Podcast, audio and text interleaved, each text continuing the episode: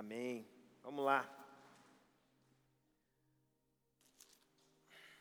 Quero ministrar uma mensagem que o Senhor me deu hoje, na madrugada. Está em Marcos. Evangelho de Jesus Cristo. Capítulo. Mar, é, Evangelho de Jesus Cristo que Marcos escreveu, né? Capítulo 7 versículo que nós vamos ler é 31.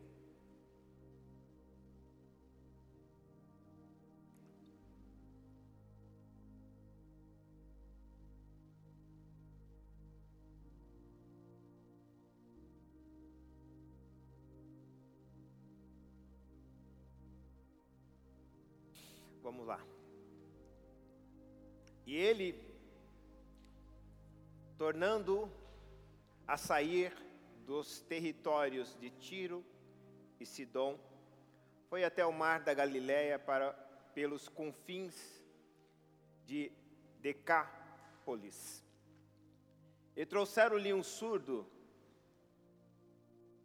com muita dificuldade na fala, ou talvez algumas versões devem estar que falava dificilmente. E rogaram-lhe que impusessem a mão sobre o, este, ou aquele homem. E tirando, e tirando, ou melhor, Jesus tirando-o a parte em, de, dentre da multidão, pôs os dedos nos ouvidos e cuspindo, tocou-lhe na língua. E levantando os olhos ao céu, suspirou e disse: Efatá, isto é, abra-te. E logo que lhe se abriram os ouvidos, diga comigo, a prisão da língua. Repita comigo de novo, a prisão da língua. Ok. A prisão da língua se desfez e falava perfeitamente. E ordenou-lhes que ninguém, a ninguém o dissessem, mas quanto mais lhe proibia, tanto mais divulgavam. E admirando-se sobremaneira, diziam: Tudo faz bem, faz ouvir os surdos e falar os mudos. Feche seus olhos. Pai, queremos te agradecer, Senhor por tudo que já vivemos neste dia. Queremos te agradecer pela vida e a vida que nos dá o privilégio de podermos estar aqui. É a vida que nos deu o privilégio de podermos nos reunir nesse lugar. E a vida que nos dará o privilégio de ouvir o que o Senhor quer nos ensinar nesta manhã. Não somente nos ensinar, talvez edificar as nossas vidas, ou até mesmo nos exortar, ou talvez alguns consolar. É esse o papel da tua palavra, nos exortar, consolar e nos edificar. Por isso, Pai, nós queremos te engrandecer nesta manhã. Como foi dito, o Senhor é bom. Às vezes nós não somos bons contigo. Às vezes nós não somos bons com aquilo que o Senhor nos confiou. Às vezes não somos bons com a missão que o Senhor nos deu. Às vezes não somos bons com os propósitos pelo qual o Senhor nos concedeu. Mas indiferente disso, o Senhor sempre é bom. E obrigado, Senhor, por o Senhor sempre ser bom apesar de nós. Que o Senhor continue trabalhando em nossos corações nesta manhã e que por meio da tua palavra produza verdadeiramente frutos em nosso coração. Se há alguma coisa em nós que precisa, Senhor, ser liberada, nós pedimos, nos ajuda, ó Espírito Santo. Nos perdoa que não haja nenhuma falha ou nenhuma barreira nessa comunicação, que teu Espírito possa verdadeiramente ter o controle real de tudo que irá acontecer aqui nesta manhã. Que não haja nada, Senhor, que interfira na, na tua palavra e tampouco possa trazer ruído nessa comunicação. que a tua palavra seja clara, audível e que ela produza em nós, verdadeiramente, a obra que tu desejou. Assim nós te agradecemos, prometemos te dar toda a glória, ó Jesus Cristo, porque tu és digno de receber todos os méritos, não só hoje, mas para todos sempre. Amém, amém e amém. Vamos lá. Esse texto, talvez para talvez nós, não é muito ouvido muitos pregadores ministrar sobre isso. E, na verdade, geralmente é uma mensagem de um texto muito curto que fala simplesmente de Jesus curando alguém que não ouvia e, consequentemente, essa pessoa que não ouvia tinha um problema na audição, na, na fala, logicamente, quando tem a pessoa que não fala, todo surdo geralmente não fala. Parece uma coisa meio simples, mas não é. Você viu que eu li um texto que fiz você eh, repetir que ele tinha prisão na fala. Repita comigo, prisão na fala. Se você não entender esse texto desta maneira, porque ele poderia falar, e a fala foi liberada, mas ele não diz isso, que a fala foi liberada. A Bíblia foi clara em dizer, olha só, vamos ler só para vocês entenderem aqui. Versículo 35. E a prisão da língua se desfez. A língua estava presa, talvez alguém fale, pastor, ele está lógico, ele está falando que a língua é presa porque a língua é gago. Então ele era surdo e gago, tinha a língua presa. Necessariamente não é. Quando, quando vocês vão entender, quando Moisés diz que ele tem, é, Senhor, não me envie porque eu sou pesado de palavras. Eu sei que você muitas das vezes ouviu alguém falar que Moisés é gago, sim ou não? Aí a gente vai lá para Atos capítulo 7, a gente vê que Moisés nunca foi gago, porque Moisés era, ele foi criado em toda a ciência do Egito, poderoso em obras e poderoso em palavras. Não é eu que estou dizendo, é Atos que está dizendo. Como um cara poderoso em palavras pode ser gago? Moisés era pesado na palavra, Moisés era duro, Moisés se tornou uma pessoa dura, e você vai entender por que eu estou dizendo isso, e vou provar isso para você. Moisés ele não tinha o jeito de falar, porque ele ficou muito tempo ausente. A sua ferida que ele teve de, da sua rejeição causou nele uma pessoa que era muito a, a sua ação na fala era muito pesada. Por isso que ele diz, deixa eu ler isso para você, para que você possa ver isso. Atos 7, só vou confirmar o versículo aqui. 22. Pô, dá para pôr aqui? Isso. Moisés foi instruído em toda a ciência do Egito, do, dos egípcios. Ele sabia tudo de aritmética, mumificação, sabia de tudo. Tudo, o, o, o Egito era o berço da sabedoria.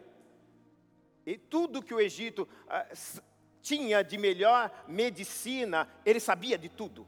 Ele foi criado como faraó, e o faraó era nada mais do que um deus.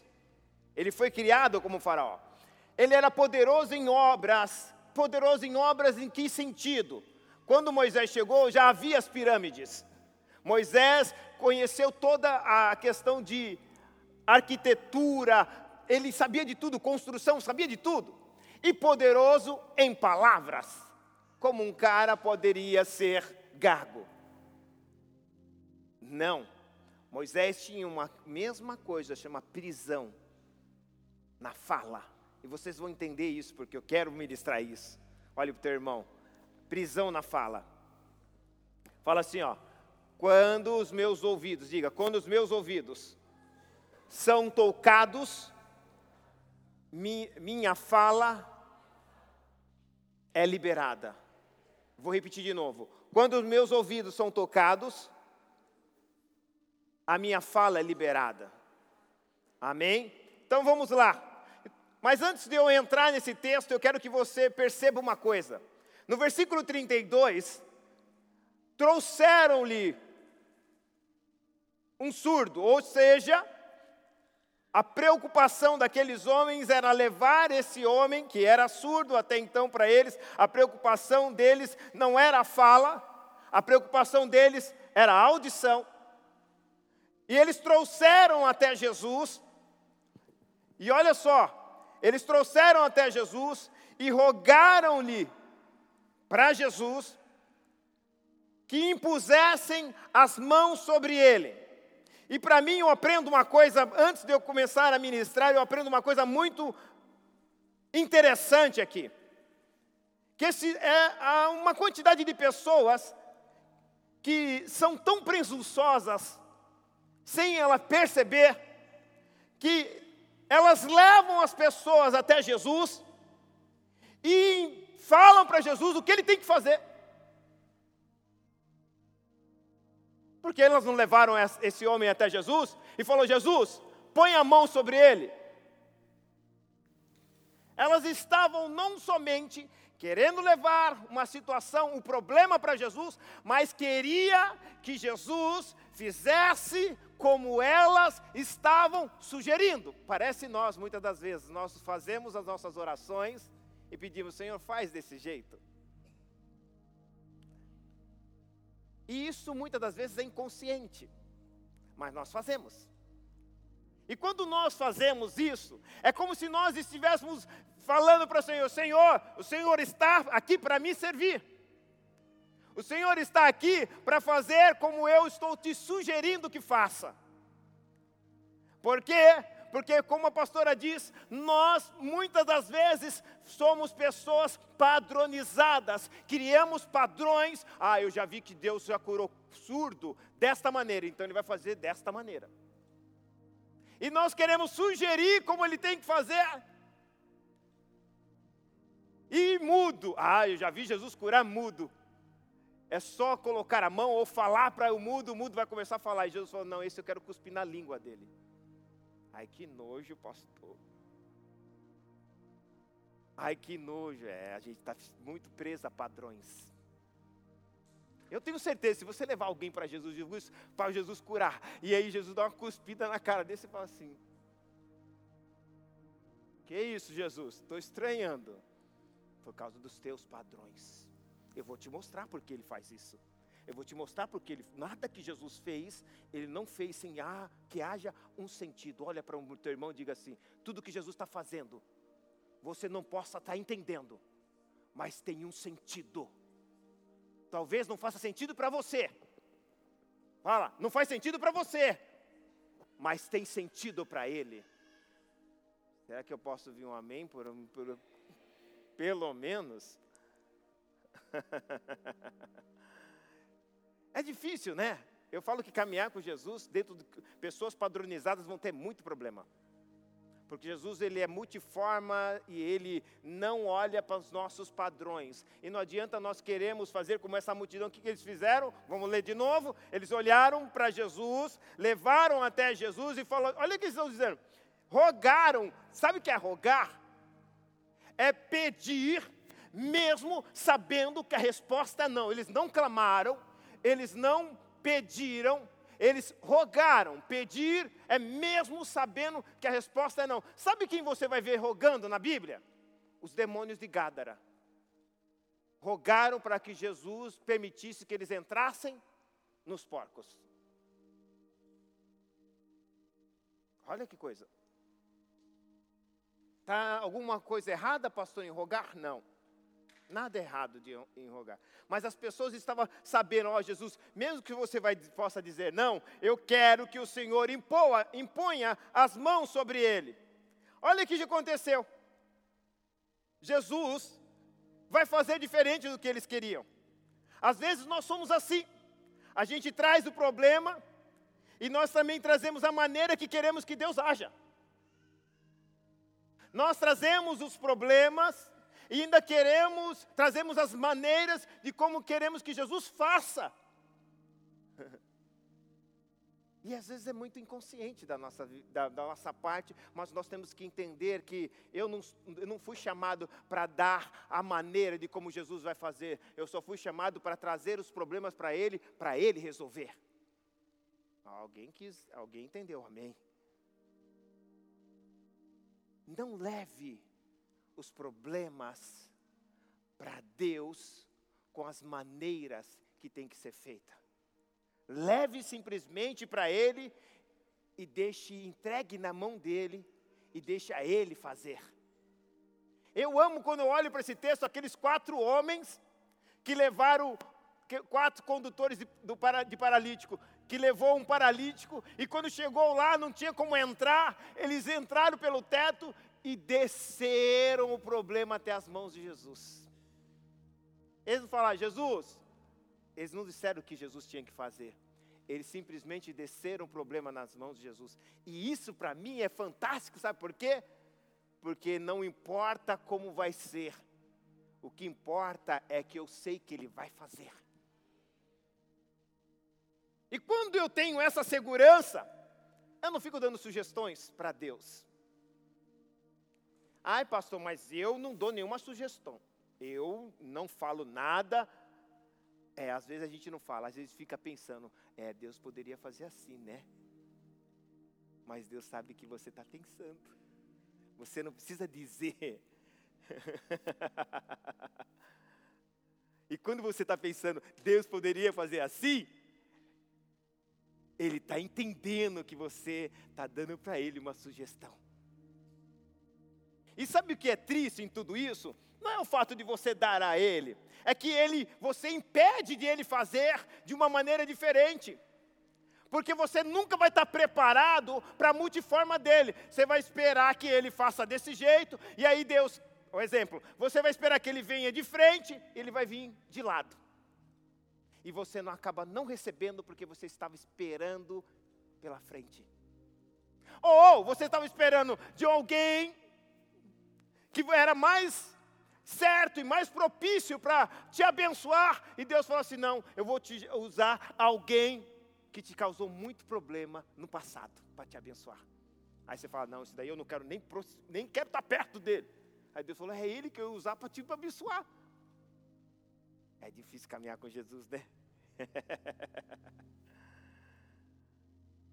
Se nós não entendermos isso, nós teremos muito problema, porque nós vamos criar as nossas expectativas, nós vamos começar a olhar para Jesus e vamos sugerir modos a Ele. E Deus não tem os seus modos, Deus tem os modos dele. Olhe para o teu irmão e fala: é, não é segundo os nossos modos, é conforme os modos deles. Amém.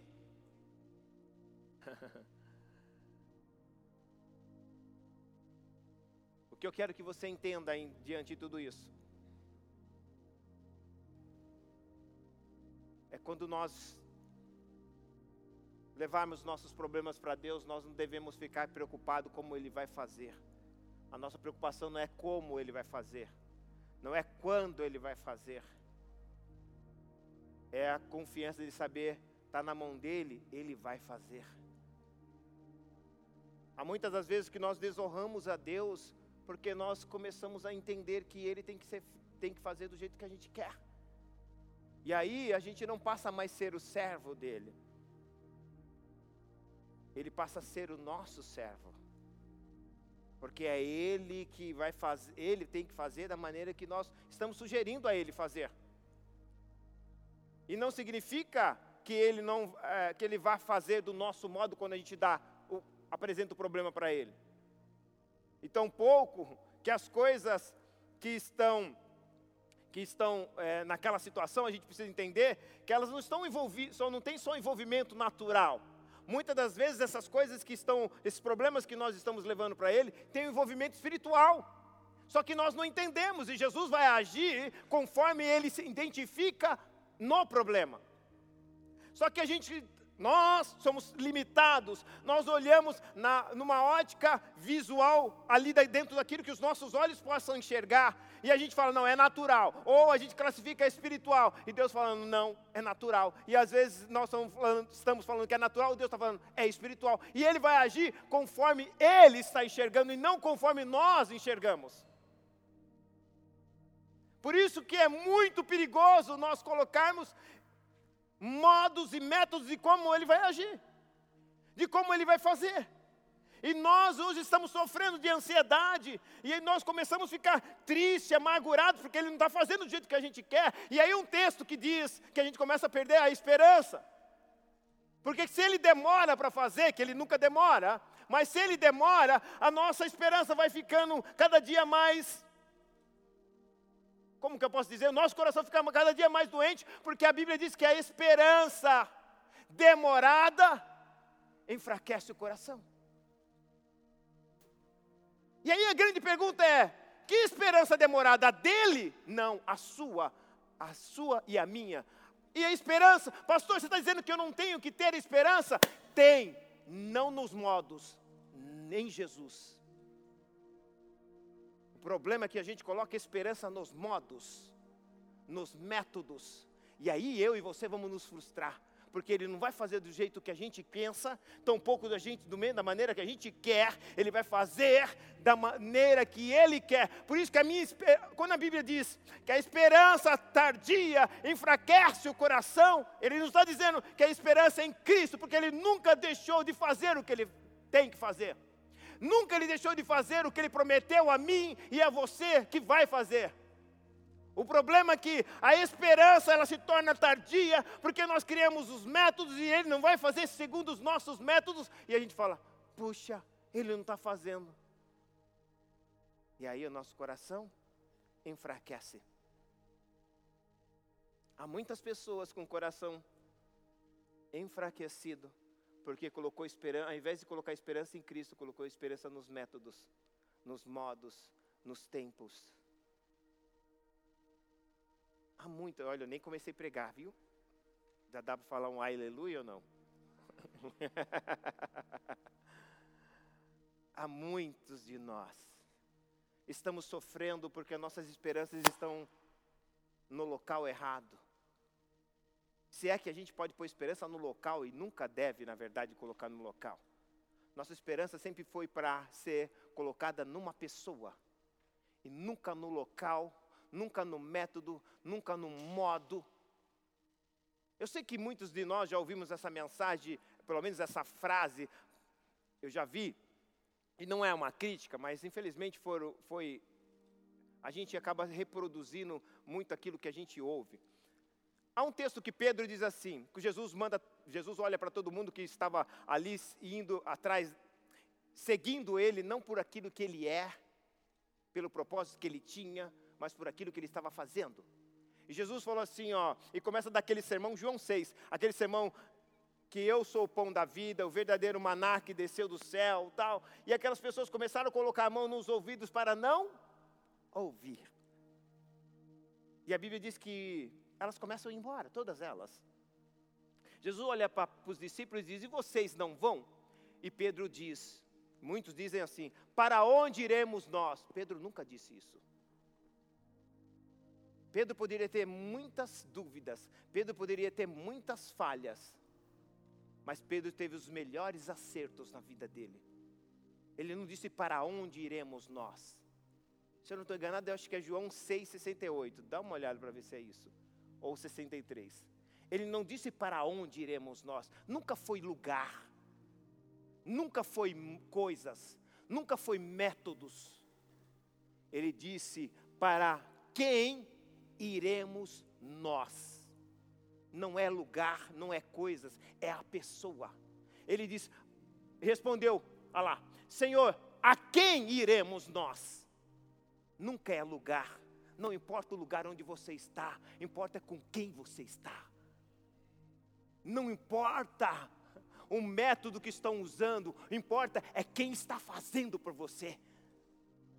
Se você entender isso, a, olha só, vai mudar a sua vida. Porque é a mesma coisa, a colocar fé Olha só, colocar fé em coisas. Eu não tenho fé que eu vou ser curado. Eu não tenho fé que eu vou ganhar a casa, que eu vou ter um emprego. Eu não tenho fé nessas coisas. Não, Deus não te deu fé para você ter fé no seu emprego, na sua cura, na, na, na, na, porta de emprego que Deus vai te dar, na mudança de trabalho que Ele vai te dar. Não é fé nessas coisas. Eu tenho fé em Jesus que Ele vai me curar. Eu tenho fé em Jesus que Ele vai abrir a porta para mim. A fé não foi para ter nas coisas. A fé foi feita para ter, ser direcionada para Jesus. Vocês estão aqui ou não? O diabo não precisa nos tirar da igreja, só precisa mudar nossos valores. É por isso que Tiago diz: nada tens porque não pedes, um, ou pedes mal, dois. Quem está no mundo não pede, e quem tem na igreja muitas vezes pede mal. E Deus não pode fazer. Deus não age com dó, Deus não age com pena. Esquece isso. Deus nunca vai agir por pena. Deus nunca vai agir por dó. Isso é sentimento humano. Deus age com misericórdia ou com compaixão. São duas coisas totalmente distintas uma da outra. Dó e pena, essas duas coisas é distinta da misericórdia e compaixão. E o que eu quero que você entenda nesta manhã, você precisa sair daqui entendendo. Não coloque suas esperanças nos métodos, não coloque suas esperanças no tempo, não coloque suas esperanças nas formas, coloque suas esperanças em Cristo Jesus. Se você fizer isso, você vai resolver certamente vários problemas da sua vida. E um deles é ansiedade. Crente não poderia ter ansiedade. E não estou dizendo que não possa ter. Mas ele não deveria ter. Porque se a ansiedade é um sofrimento pelo futuro no presente. Tampouco ele poderia ter depressão. Depressão é uma frustração do passado vivendo no presente. E a primeira coisa que Jesus vem tratar no, no sermão da montanha, preste atenção, não andeis ansiosos, não, andei com, não andeis com ansiedade pelo que comer, beber e vestir. A maioria das nossas ansiedades estão ligadas a essas três coisas: comer, beber e vestir. E pela vida. E a Bíblia diz que não é a vida maior, não, não é as vestimentas maior do que a vida. Vocês estão aqui mesmo ou foram embora? Mas deixa eu começar a pregar, vai. Versículo 33. E olha que tremendo. Isso para mim que é fantástico. Olha que tremendo aqui. Que fantástico aqui, no 33. Tirando a par, eles esperavam que Jesus os tocasse no meio da multidão, sim ou não? Porque ele estava no meio da multidão. Olha o que Jesus vai fazer. Tirando-o só ele, a parte, dentre, de, entre a multidão, pôs-lhes é, pôs dedos, os dedos nos ouvidos e cuspindo, tocou na língua. E eu aprendo uma coisa aqui maravilhosa. Eles vieram com um projeto, Deus, Jesus tinha o outro, Jesus tirou ele do meio da multidão. E eu aqui para mim tem um grande ensinamento, porque a primeira pergunta que nós poderíamos fazer para esse versículo 33 é: por que ele tirou? Com qual entendimento ou com qual sentido eh, Jesus tira esse homem? Porque muitas das vezes Deus, Jesus curou pessoas no meio da multidão. Quantos casos a gente pode pegar aí, é, Jesus curando pessoas no meio da multidão? Aliás, isso era uma prática mais normal de Jesus curar no meio da multidão, da, das multidões. Mas esse caso especificamente, Jesus tira ele para fora da multidão para curá-lo. Então eu entendo que algum segredo tem aí. Jesus não vai fazer simplesmente para contrariar o pedido, porque Jesus também não vai fazer, só porque você pediu, ele vai fazer diferente. Não é assim, não. Ele não é homem, tá bom? talvez você possa acertar no, no seu pedido. Fala, poxa, é isso mesmo que eu ia fazer. Porque às vezes o homem, para nos contrariar, ele fala assim: ó, eu ia fazer assim, mas já que ela pediu, eu vou fazer diferente. Para não dar um pontinho para ela. Esquenta com isso, com Jesus não tem isso, não, tá? Jesus ele faz do jeito que tem que ser feito. O que eu não posso é eu achar que ele tem que fazer sempre dos meus jeitos. Vocês estão aqui ainda não? Mas vamos lá. Jesus chama ele para fora, tira ele da multidão. Então eu aprendo uma primeira. Ah, isso você tem que repetir. Isso você tem que repetir. Fala, Jesus, tira ele da multidão. Porque Jesus queria ensinar. Fala, Jesus queria ensinar que há muitas pessoas que querem somente o Cristo da multidão e não Cristo da relação.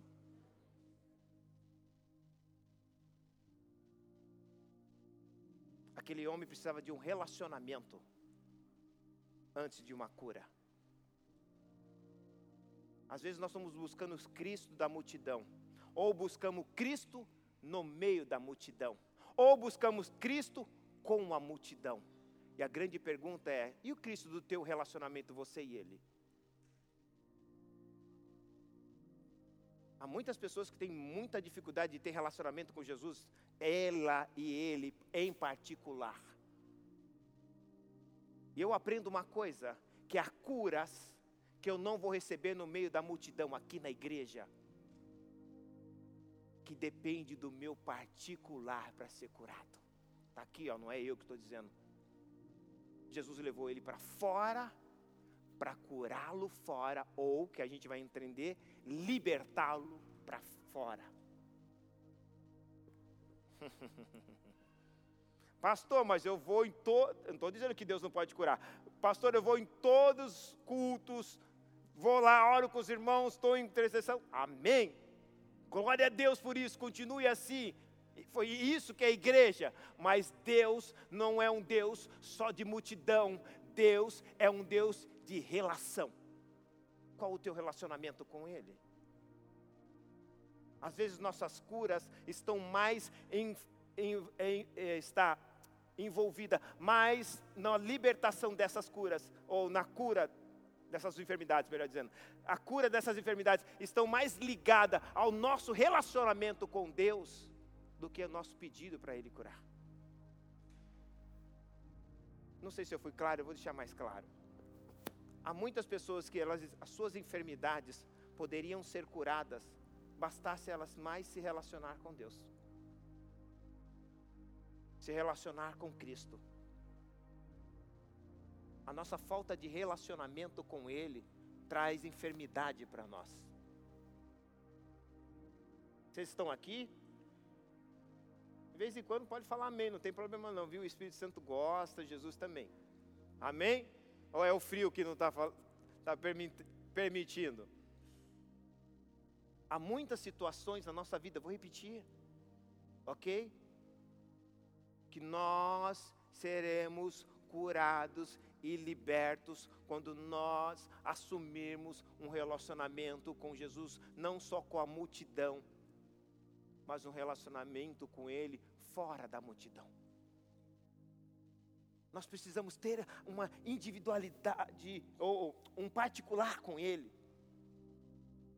É onde eu chego para Ele e falo: Jesus, eu quero me relacionar. Não é só estar aqui aos domingos pela manhã, nos domingos à noite, às quartas-feiras, tudo isso é importante, mas eu preciso entender o que? Eu preciso ter o meu particular com Ele. Porque esse particular, talvez é nesse momento que Ele vai tocar nos meus ouvidos. Às vezes nós não estamos ouvindo, porque a gente está no meio da multidão. E Jesus falou assim: Eu vou te tirar do meio da multidão porque eu preciso tocar nos seus ouvidos. Você precisa ter, ter um toque meu nos teus ouvidos para liberar a tua fala. Vou entrar aqui, olha só que tremendo aqui, ó. presta atenção, versículo 33. Tirando a parte, ele tira ele a parte entre a multidão. Como eu disse para você, Jesus, há muitas pessoas que buscam Jesus, o Cristo da multidão, e não o Cristo da relação. Buscam Jesus somente no meio de uma multidão, quando nós estamos juntos. Ou com a multidão, sequer tem um momento a sós com Cristo. Deus está nos chamando para momentos também a sós com Ele. É importante isso. Isso é fundamental para que a gente possa alcançar. Há momentos que são necessários que nós saiamos do meio da multidão. Eu não estou dizendo abandonar a multidão, nós temos que estar sim com a multidão dos irmãos, estamos juntos em comunhão, isso é fundamental, mas nós precisamos também ter os nossos momentos a sós com Ele. Jesus, muitas das vezes, estavam orando com seus discípulos, sim ou não? Mas a Bíblia dizia, e Jesus saiu em particular. O próprio Jesus deu esse exemplo. O próprio Jesus tinha esses momentos entre ele e o Pai. O próprio Jesus nos mostrou, nos ensinou. O próprio Jesus, num certo momento, quando ele sobe lá, deixou nove lá embaixo, subiu com três, deixou os três um, pouquinho mais distante e ele saiu sozinho. E muitas das vezes nós não fazemos isso. E talvez o que Jesus queria nos mostrar aqui nesta manhã, justamente seja isso. Que a é a importância de às vezes Deus nos tirar do meio da multidão. A multidão às vezes nos, é o que nos está impedindo de nós alcançarmos ou termos uma experiência pessoal com Ele. Amém? Amém ou não amém? Então eu quero só encerrar esse versículo dizendo uma coisa, que Jesus ele vai fazer o seguinte: ele vai tirar aquele homem. Era necessário tirar aquele homem do meio da multidão para ele alcançar a libertação. E ele vai dizer no versículo 34, ou 33 ainda, vai. Ele pôs os dedos sobre seus ouvidos, e cuspindo tocou na língua. Note que ele não toca na língua primeiro, nem cospe primeiro, primeiro ele toca no ouvidos.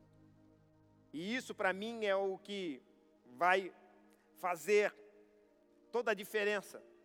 Porque no versículo 34 ele vai dizer assim, ó: levantando os olhos para o céu, suspirou e disse: Efatá. Imagine a cena, tenta imaginar a cena aqui comigo. Jesus está diante daquele homem, só ele e o homem. Coloca o dedo, fala, põe a língua para fora. Você vai falar, para quê, pastor? Põe a língua para fora, ele cospe na língua dele e põe o dedo na língua. Aí que ele faz? De vez ele dizer para aquele homem, efatá, olhando para ele, ele dá uma suspira assim, ó. Efatá. Duas coisas é interessante. Por que ele suspira antes de falar efatá? Ele, ele poderia falar efatá, olhando para ele, mas ele olha para o céu, ele dá um suspiro e olha para o céu e diz: Efatá. Ele não estava dizendo para o homem, ele estava dizendo para aquilo ou aquele que estava dominando a audição daquele homem, consequentemente aprisionando a fala dele. Onde estão as nossas guerras? Efésios capítulo 6 diz muito isso. A nossa luta não é contra a carne, nem contra sangue, mas contra hostes, potestades, sim ou não? Príncipe, príncipes da maldade. Aonde? Nas regiões. Quando ele olha para cima, ele já sabe para quem ele está direcionando a palavra. E ele diz assim: Efatá, que significa o quê? Abra-te. Ou dizendo uma palavra no mundo espiritual direcionada, dizendo: esse homem está sob uma influência espiritual. Porque se fosse uma coisa natural, era olhar para ele, pôr a mão a ele e direcionar a palavra para ele. Você vai ver dificilmente na história bíblica Jesus curando alguém olhando para cima. São os detalhes que nos deixa entender quem está por detrás. Quando ele olha para aquele homem, ele coloca a mão nos seus ouvidos, faz cospe na sua língua, coloca o toca na sua língua, mas quando ele vai dizer, porque não bastava só o toque de Jesus, precisava de uma fala de Jesus. Vou repetir. Às vezes nós estamos esperando um toque de Jesus, é muito importante, mas precisa de uma fala de Jesus para ser, para que a, a libertação possa acontecer. E no meio da multidão, às vezes a gente não consegue ouvir Jesus. Como Ele quer nos falar. Ele vai dizer assim, ó, efata, ou efat, efatá. Isto significa abra-te. E versículo 35, olha o que aconteceu.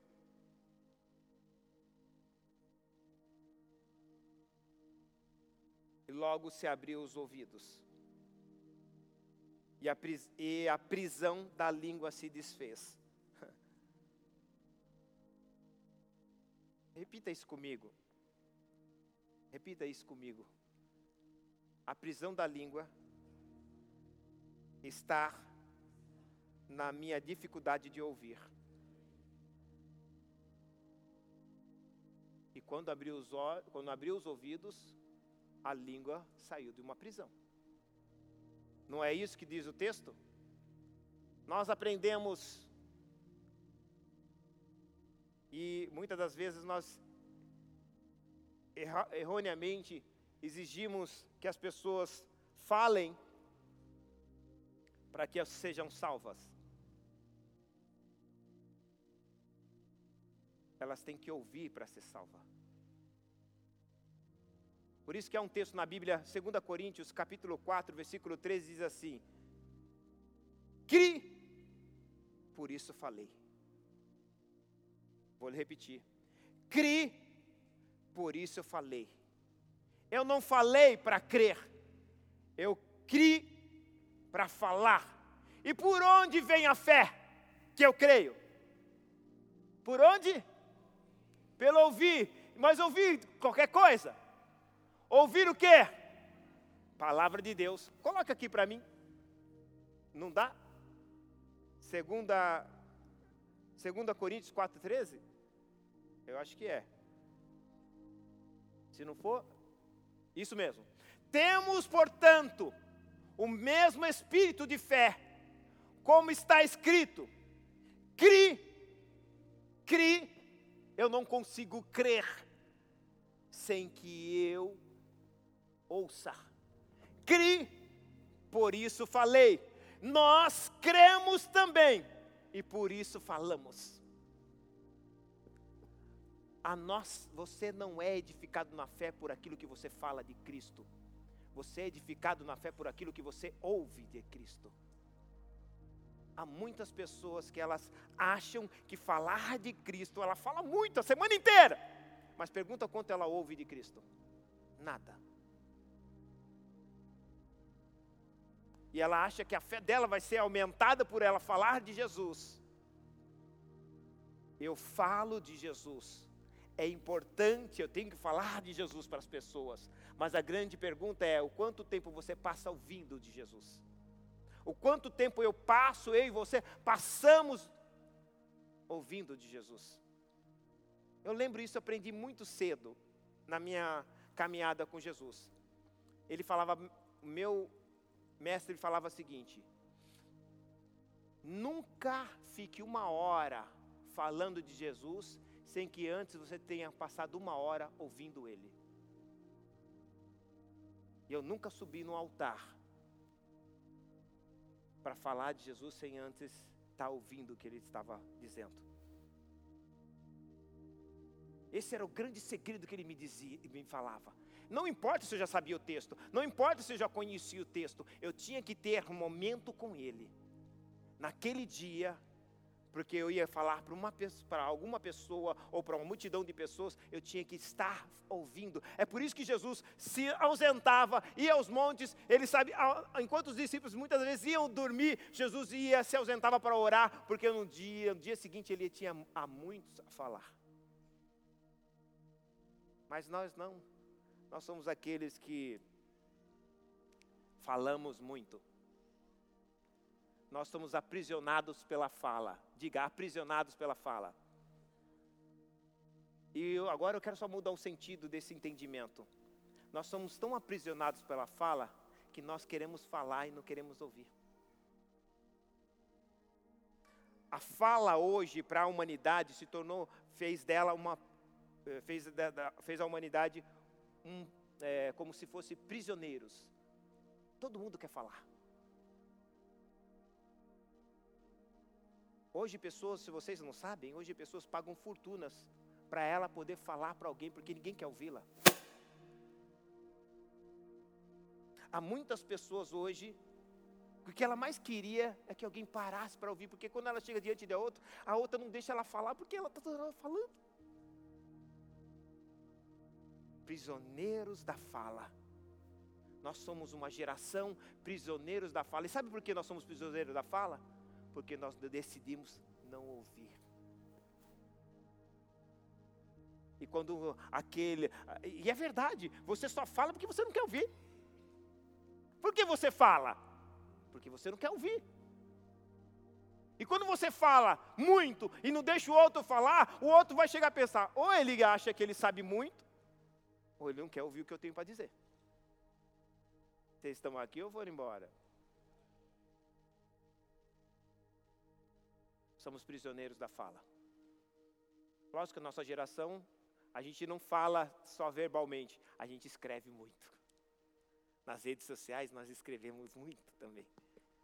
Que é uma maneira de nós expressarmos a nossa fala. Não tem como nós acharmos que a gente vai ter fé falando, nós temos fé ouvindo. Estamos hoje muitas das vezes obrigando as pessoas a serem, a, as pessoas a falar para serem salvas. Quando na verdade temos que ensiná-las a ouvir para, para elas viver como salvas. Vou repetir. Nós estamos ensinando as pessoas, muitas das vezes, ensinando as pessoas a falar para serem salvas. Quando na verdade nós deveríamos ensinar as elas a ouvir para viver como salvas. Esse é o propósito do Evangelho. É ouvir para viver, não ouvir para falar. Embora eu possa falar, mas todo o objetivo da, da, daquilo que eu ouço de Deus é para eu viver, não para eu falar. E o que há muitos de nós fazemos? Queremos ouvir. E muitas vezes ouvimos de qualquer jeito. E aí a gente acaba sendo, sabe o quê? Intérprete de, do Evangelho. E a coisa mais terrível é ser intérprete do Evangelho. Por quê? Porque você vai ler, vai interpretar como você acha e vai falar para o povo.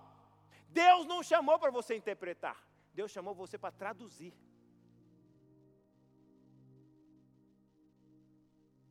Esse é o grande problema. Há muitas pessoas que elas não passam de meros intérpretes. Porque elas não ouviram de Jesus, elas ouviram de alguém. Elas escutaram alguém dizer. Aí ela vai interpretar do jeito que ela acha que tem que ser interpretado. Mas Jesus não chamou eu para ser um intérprete, Jesus chamou eu para ser um tradutor. Traduz para ele. Talvez você precisa traduzir para ele, para ele entender melhor, mas traduz. Então a pessoa que está traduzindo vai trazer dentro, ela não pode mudar nada, ela tem que trazer dentro do entendimento, ela tem que ser tão original possível para trazer a essa pessoa o entendimento. Vocês conseguem compreender isso ou não? Nós hoje estamos vivendo uma vida de tentar ser intérpretes do Evangelho, ao invés de ser tradutores do Evangelho. O Evangelho tem que ser traduzido através da minha vida. E eu preciso viver, é por isso que Jesus disse: vocês são as cartas vivas, lidas. Nós precisamos ser isso. É por isso que a fé vem pelo ouvir, e nós precisamos ouvir. E sempre quando nós não ouvimos, nós teremos seremos prisioneiros da fala. Por isso que Moisés, presta atenção, Moisés era tão prisioneiro da fala, porque ele era grande orador, sim ou não? Grande orador não deixa ninguém falar, só ele quer falar. Eu acabei de ler. O que, que Deus vai fazer com Moisés? Moisés, em particular, numa sarça ardente, eu e você, Moisés. E ele vai chegar, Senhor, eu sou pesado em. Ele entendeu, né, Moisés? Vocês estão vendo a sintonia? O que eu quero que você entenda: há muitas situações na nossa vida que nós nos tornamos prisioneiros da fala, sabe por quê? Porque nós rejeitamos ouvir a Deus, rejeitamos a, a ter contato com Ele. Deixa eu avançar, porque é o caso do horário aqui. Mas olha só, Marta e Maria é um grande exemplo. Marta e Maria estavam arrumando a casa, lembra do texto, sim ou não? Elas estavam arrumando a casa, e dado momento Jesus começou a falar. O que, que Maria fez? Largou tudo para o ouvir. Aí você vai olhar nas duas, quem era a faladeira? Quem era a faladeira das duas irmãs? Marta, porque ouvia pouco. Está na Bíblia. Se você olhar, você pode ver. Marta vai, vai indagar Jesus. Marta vai falar assim: Eu sei que ele vai ressuscitar naquele último dia. Era a teóloga das irmãs. Marta sabia muito, muito. Marta questionava, falava, brigava com Jesus. Maria quietinha, sentada. Eu já ouvi, não preciso falar nada, Jesus. Quem fala muito é porque ouviu pouco. Vocês estão aqui ou não? Vou terminar que vocês não estão bem, não. Nós estamos aprendendo, Jesus nos ensina, esse é que é o lindo de Jesus. Muitas das vezes nós estamos, pegamos um texto aqui, a gente não sabe a grandeza do que está por detrás disso. Eu queria te desafiar aqui, o Espírito Santo está dizendo agora. Há pessoas que queriam que sentar com você só para você ouvir elas. Você ia ganhar elas para Jesus, não falando de Jesus, mas sentando como Jesus, para ouvir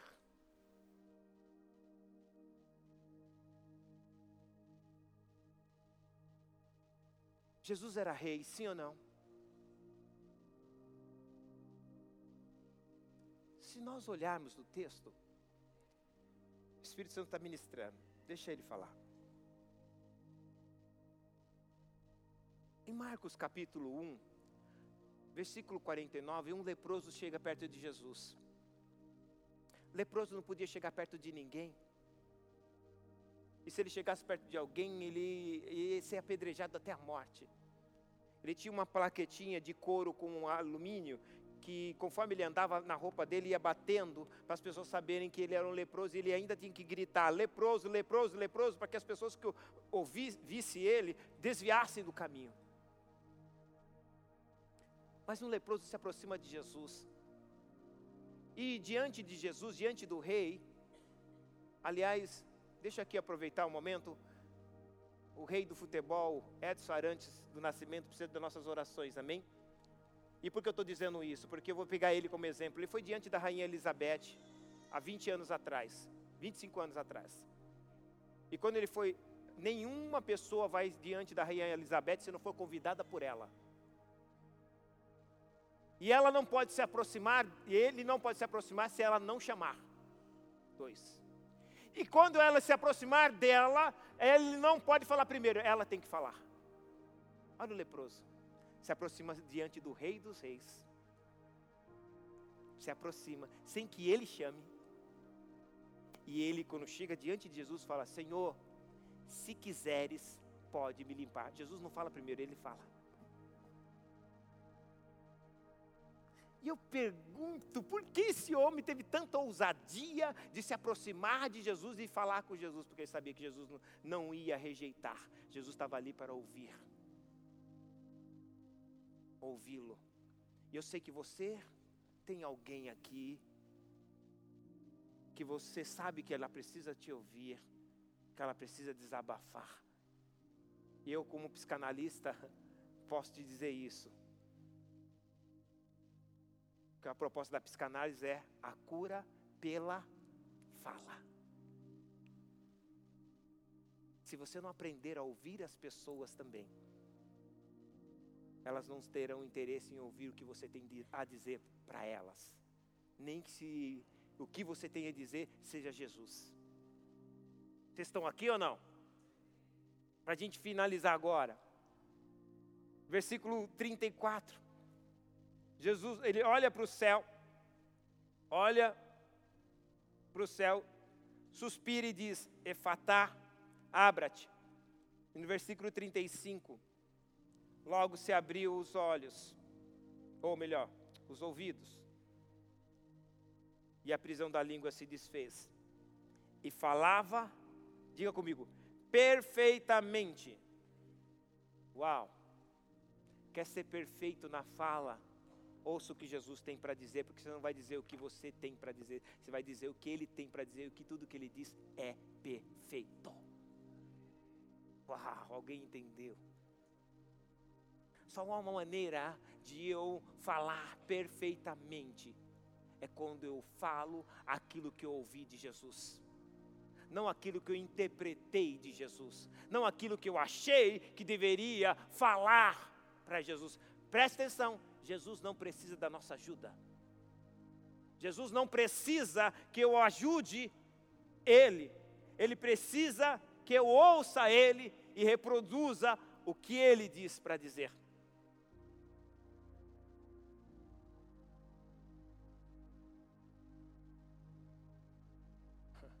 Deixa eu te mostrar algo aqui. Êxodo. Moisés tinha problema na fala, sim ou não? Tinha. Olha o que aconteceu aqui. Capítulo 4, versículo 22. Ou melhor, 21. Não, 20, 20, 20. Tomou, pois, Moisés a sua mulher e seus filhos, e levou sobre um jumento, e tornou a terra do Egito. E Moisés tomou a vara de Deus na sua mão. E disse o Senhor a Moisés: Quando voltares do Egito, atenta que faças diante de Faraó todas as maravilhas que eu tenho posto diante das tuas mãos. Mas eu endurecerei o seu coração para que não deixe o povo ir. Então dirás a Faraó: Eu quero que você diga, escute Moisés, eu quero que você diga simplesmente isso. Assim diz o Senhor: Israel, meu filho, meu primogênito, e eu e eu tenho dito: deixa ir o meu filho, para que ele me sirva. Mas se tu recusas deixá-lo ir, eis que matarei o teu filho, o teu primogênito. Foi essa a recomendação que Deus deu. Sim ou não? Vamos ver se ele fez certinho. Capítulo 5 do mesmo livro. Depois Moisés e Arão disseram a Faraó: Assim diz o Senhor, maravilha, Deus de Israel, muito bem, deixa ir o meu povo, muito bem, para que celebre uma. Aonde Deus falou festa?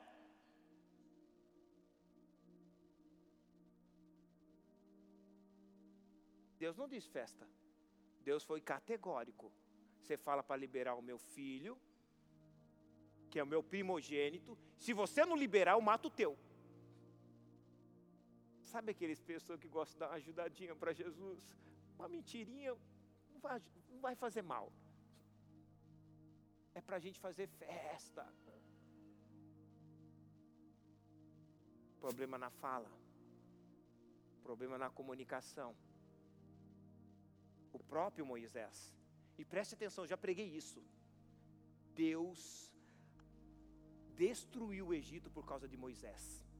Porque Deus só ia mandar uma praga, e era a última. Por causa de Moisés, mandou nove.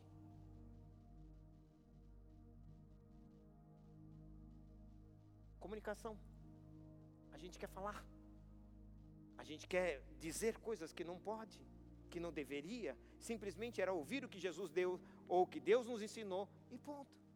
Feche teus olhos.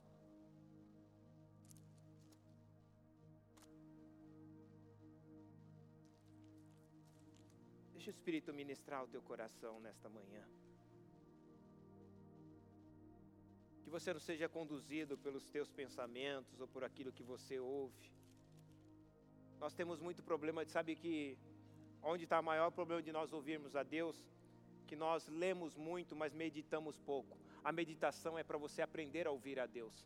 Hoje, numa geração que toda hora, todo dia está vendo uma mensagem nova, toda hora tá, tem uma mensagem nova. Hoje vou ver uma mensagem, amanhã ela vai ouvir outra mensagem, amanhã, depois da manhã vai vir, ouvir outra mensagem. Ela nunca tem tempo para meditar nenhuma mensagem que ela ouviu.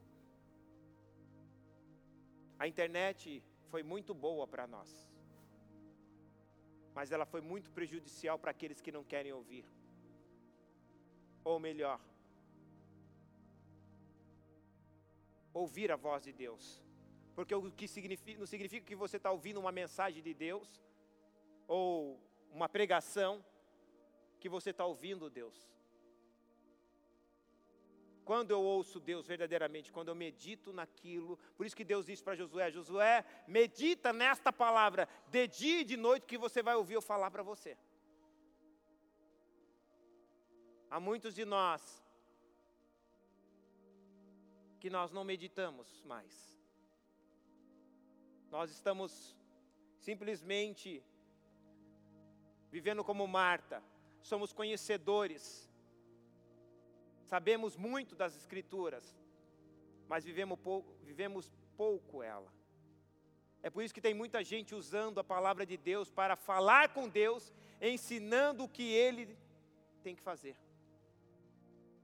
Há muitas pessoas estudando a palavra de Deus, para falar com Deus o que ele deve fazer, que está escrito na palavra.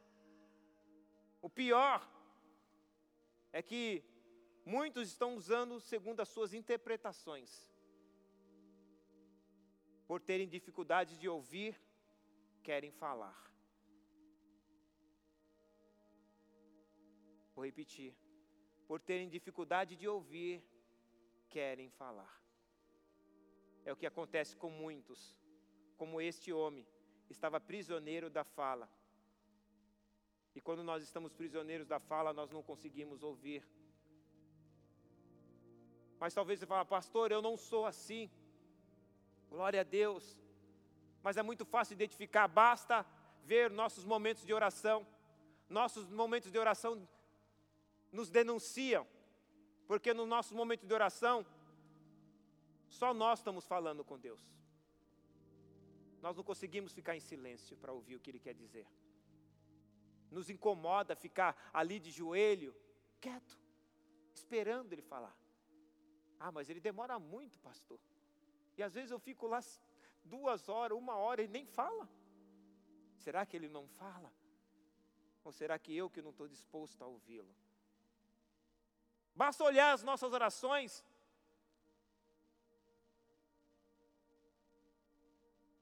E às vezes nós nem queremos orar, porque a gente pensa, eu não tenho nada para falar. Como se a oração fosse só para eu falar, e não simplesmente para eu dobrar o joelho e poder ouvir o que Ele quer me direcionar.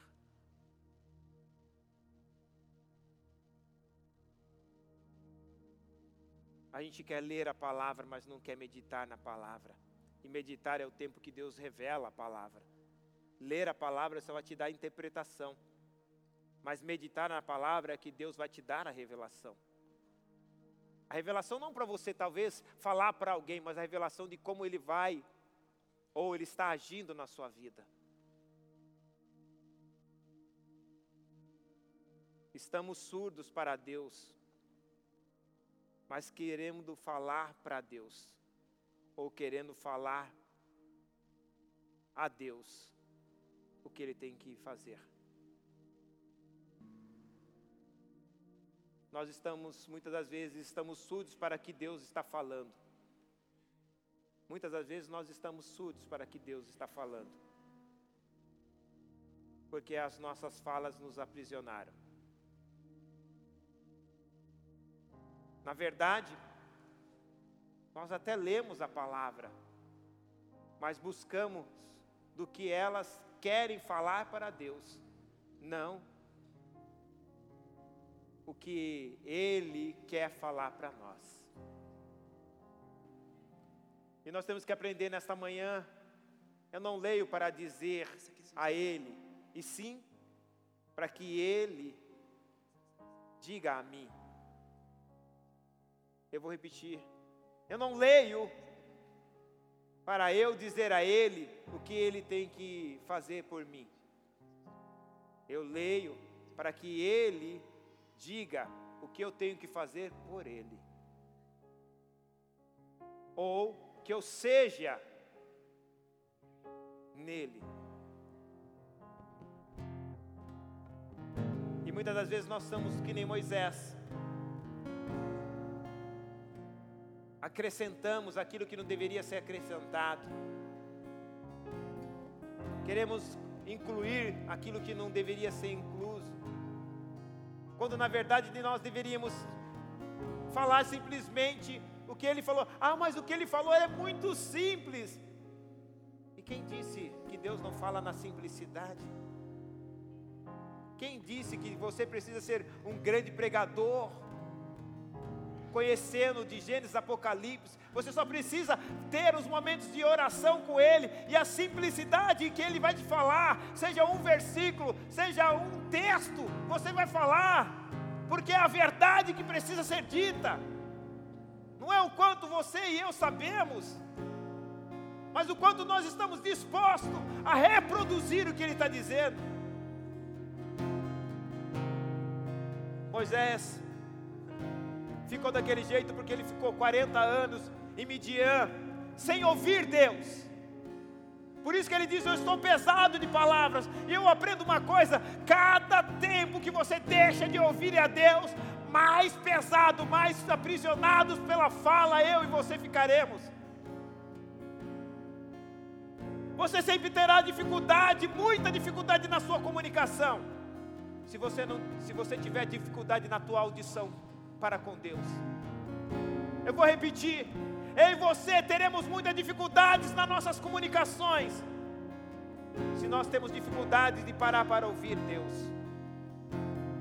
Nós teremos dificuldade de comunicar o Evangelho, se temos dificuldade de ouvir o Criador do Evangelho. Como podemos querer comunicar o Evangelho se nós temos dificuldade de ouvir o Criador do Evangelho? Assim só seremos simplesmente pessoas que interpretam, ao invés de ser pessoas que traduzem. Nós precisamos ser tocados nos nossos ouvidos. Ser tocados como Maria, que o próprio Jesus disse: Marta, Maria escolheu a boa parte. A boa parte não é aquilo que eu sei falar, a boa parte é aquilo que eu ouvi para falar. A boa parte nunca é aquilo que você sabe falar. A boa parte não é tudo, não é aquilo que você conhece. A boa parte é aquilo que você se sujeitou a ter tempo em buscar, em ouvir o que Deus quer falar. Escute o que eu quero te dizer. Muitas causas de grandes problemas nos nossos relacionamentos em casa, com filhos, com esposa, no trabalho, é porque a gente não está estamos dedicando a ouvir o que Deus quer falar. Há muitos problemas de relacionamento meu e seu. Na igreja, lideranças, porque nós deixamos de ouvir. Nós queremos falar. Falar não o que foi revelado, mas falar o que nós achamos, o que pensamos ou o que interpretamos. Daí que vem, daí que vem, porque nós não temos temos esses problemas de comunicação, daí que vem as feridas, daí que vem as maneiras brutas de falar, das maneiras rudes e grosseiras de se falar dentro de casa, no trabalho, na rua, que produzem só mágoas, que produzem dores, ressentimentos nas pessoas. Porque nós queremos falar e não ouvir.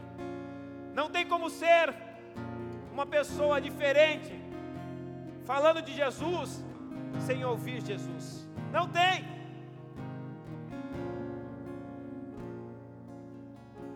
E eu quero que Jesus nesta manhã cure-nos.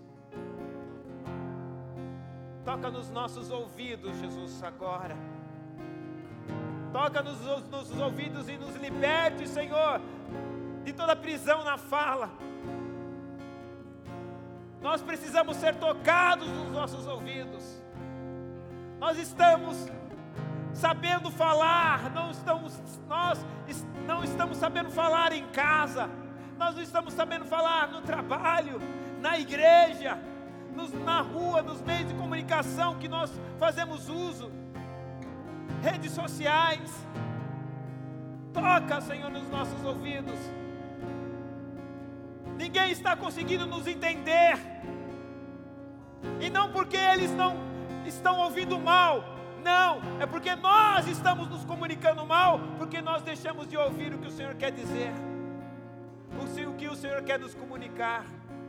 E muitas das vezes nós estamos dizendo, atribuindo, que o problema são as pessoas que não conseguem ouvir, não entender o que eu estou dizendo. Mas nós temos que fazer a minha culpa. Talvez a maioria das vezes não é elas que estão tendo dificuldade de ouvir. Não são elas que estão tendo dificuldade de nos entender. Somos nós que estamos tendo dificuldade de nos comunicar. A Bíblia diz que o, o mundo estão na expectativa que os filhos das luzes se manifestem. E a gente muitas vezes estão falando, não, o mundo não quer ouvir, não, o mundo está esperando. É que a nossa comunicação tem sido ruim. É que a nossa comunicação através das nossas vidas tem sido muito ruim. Porque nós falamos muito através da nossa boca, não através da nossa vida, dos nossos gestos, dos nossos comportamentos. Senhor, toca os nossos ouvidos nesta manhã. Precisamos ouvir certo para falar certo. Precisamos ouvir do Salvador para falar de salvação. Toca no Senhor. Nós precisamos ouvir do Deus que é o amor para falar do amor. Não desse amor que o mundo ensina. Não desse amor que o amor grego-romano, cheio de ideologias. Nós precisamos ver, ouvir do próprio Deus, que é o amor, para falar do amor. Toca, Senhor, nos nossos ouvidos, para ouvir do Deus perdoador para podermos falar de perdão, Senhor, e viver o perdão. Caso contrário, Senhor, nós estaremos simplesmente agindo de uma maneira que o Senhor nunca nos ensinou. Fique de pé no teu lugar. Vamos adorar o Senhor. Já estive em outros lugares mas não há lugar melhor, não há lugar melhor. Já estive em outros lugares, há lugar melhor, não há lugar melhor.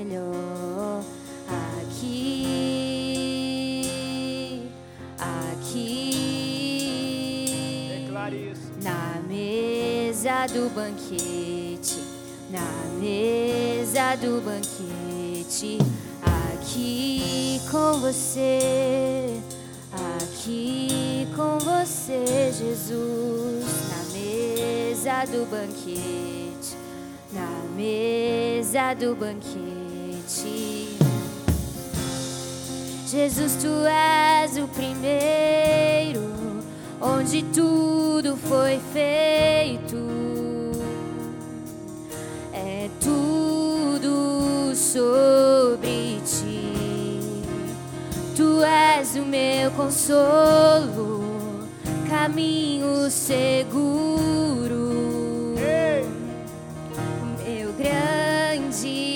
Salvador.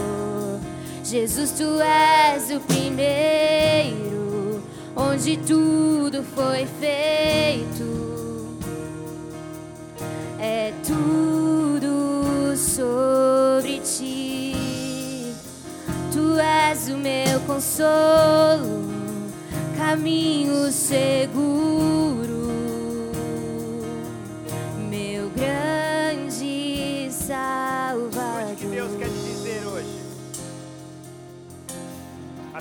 Aqui nesta manhã.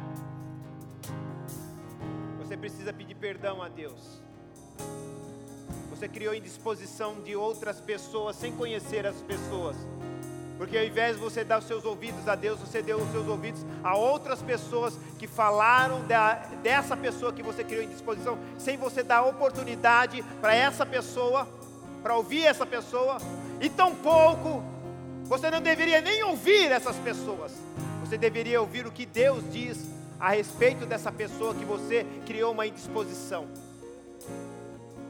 E às vezes essa pessoa é a pessoa que vai, que Deus te usou ou ia usar para te abençoar. Mas o inimigo tramou contra a sua vida, fazendo com que pessoas trouxessem uma informação negativa dessa pessoa e você criou uma indisposição dela. E há muitas pessoas aqui que você deu mais ouvido a outras pessoas do que dar ouvido ao que Deus disse dessas pessoas. E Deus quer nesta manhã que você entenda. Tome cuidado de uma coisa. Tome cuidado com quem está dizendo para você e o que elas estão dizendo. E de quem elas estão dizendo. Porque nós somos muito propícios a ouvir o que os outros estão dizendo, a sentar e passar horas com outras pessoas para que o que elas querem dizer para nós. Mas não passamos minutos com Jesus para ouvir o que Ele quer falar para nós. E você criou uma uma indisposição a, a essas pessoas. E Deus quer que você que você libere agora. Libere esse sentimento no teu coração. Esse mau sentimento, porque não é um sentimento, é um mau sentimento. Você não pode te julgar ninguém sem ter uma experiência com essa pessoa. Os discípulos fizeram isso com o apóstolo Paulo. Fecharam a porta para Paulo. Disse que ele não seria o décimo segundo apóstolo. Fechando, dizendo para ele, porque ele teria que ter andado com, os, andado com, com Jesus, ter participado do batismo de João, ter visto Jesus morto, ter visto Jesus ressurreto. Eles criaram uma indisposição com Paulo, porque Paulo era um perseguidor, porque Paulo perseguia. Mas eles não tinham que criar indisposição, não, porque não era aquilo que ele queria. Ao ponto de Ananias dizer: Olha, Ananias, Senhor, tu não sabe quantos males fez esse homem. E Jesus olha para Ananias: Ananias, fica quieto. Ele é, não será, ele é vaso escolhido. Não crie indisposição com aquele que Deus aceitou para fazer a obra dele. E se você tiver que pedir perdão para essa pessoa, você vai pedir. Porque Deus quer te curar. Deus quer te curar. porque você devia ter ouvido a Deus. E às vezes essa pessoa. Ye kandarashuri kandaramanayo surabandarabas. Essa pessoa você não deu nenhum direito a ela a se explicar. Você não deu nenhum direito de ela falar. Ou o direito de você ouvir. Espírito de Deus, põe a mão no teu coração, Espírito de Deus. Eu quero agora, em nome do Senhor Jesus, te pedir, purifique-nos de todos os maus pensamentos como o salmista diz: sonda-nos agora, sonda-nos e vê se há em nós algum caminho mau, Senhor, alguma semente que lançaram em nosso coração. Que o Senhor agora, Senhor, abra os nossos ouvidos, nos tire de toda a prisão da fala, e nos leve, Senhor, à atmosfera que o Senhor nos preparou para esse dia. Nos perdoa, Senhor. Se prejulgar, prejulgamos pessoas, comportamentos, atitudes, nós não estamos aqui, Senhor, para isso. Nós estamos aqui para levar as pessoas, os problemas diante de Ti. É o Senhor que vai tratar, é o Senhor que vai cuidar, é o Senhor que vai transformar. Eu não tenho que ensinar como, quando, onde, eu só sei o que levar. Está aqui, Senhor. Faz como tu queres. Faz, Jesus, como tu queres. Mas nos perdoa nessa manhã. Aleluia. Diga, Senhor Jesus. Diga, Senhor Jesus. Senhor Jesus. Põe a mão nos seus ouvidos. Toca os meus ouvidos. Toque os meus ouvidos. Toca os meus ouvidos. Toque os meus ouvidos. Eu quero te ouvir. Eu quero te ouvir. Eu quero te ouvir. Eu quero te ouvir. Eu sei que os meus olhos querem te ver. Eu sei que os meus olhos querem te ver. Mas, Mas é mais importante que meus ouvidos te ouçam. é mais importante que os meus ouvidos te Porque ouçam. a fé não vem pelo aquilo que vejo. Porque a fé não vem por aquilo que eu A vejo. fé vem por, por aquilo que ouço. A fé vem pelo aquilo que ouço. De sorte, diga de sorte. De sorte. Que a salvação, Que a salvação, ela vem pela fé, ela vem pela fé. pela graça. Pela graça. Sois salvos Sois salvos. mediante a fé. Mediante a fé. Ou seja, através da fé.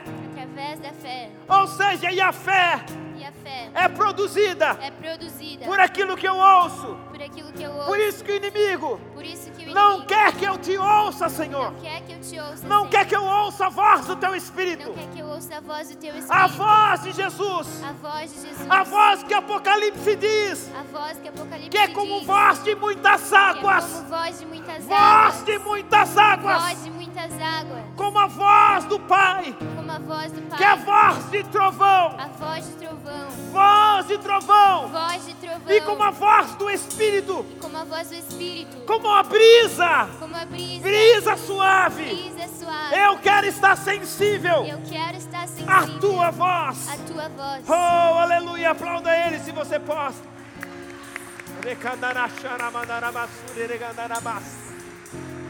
Aleluia. Aleluia.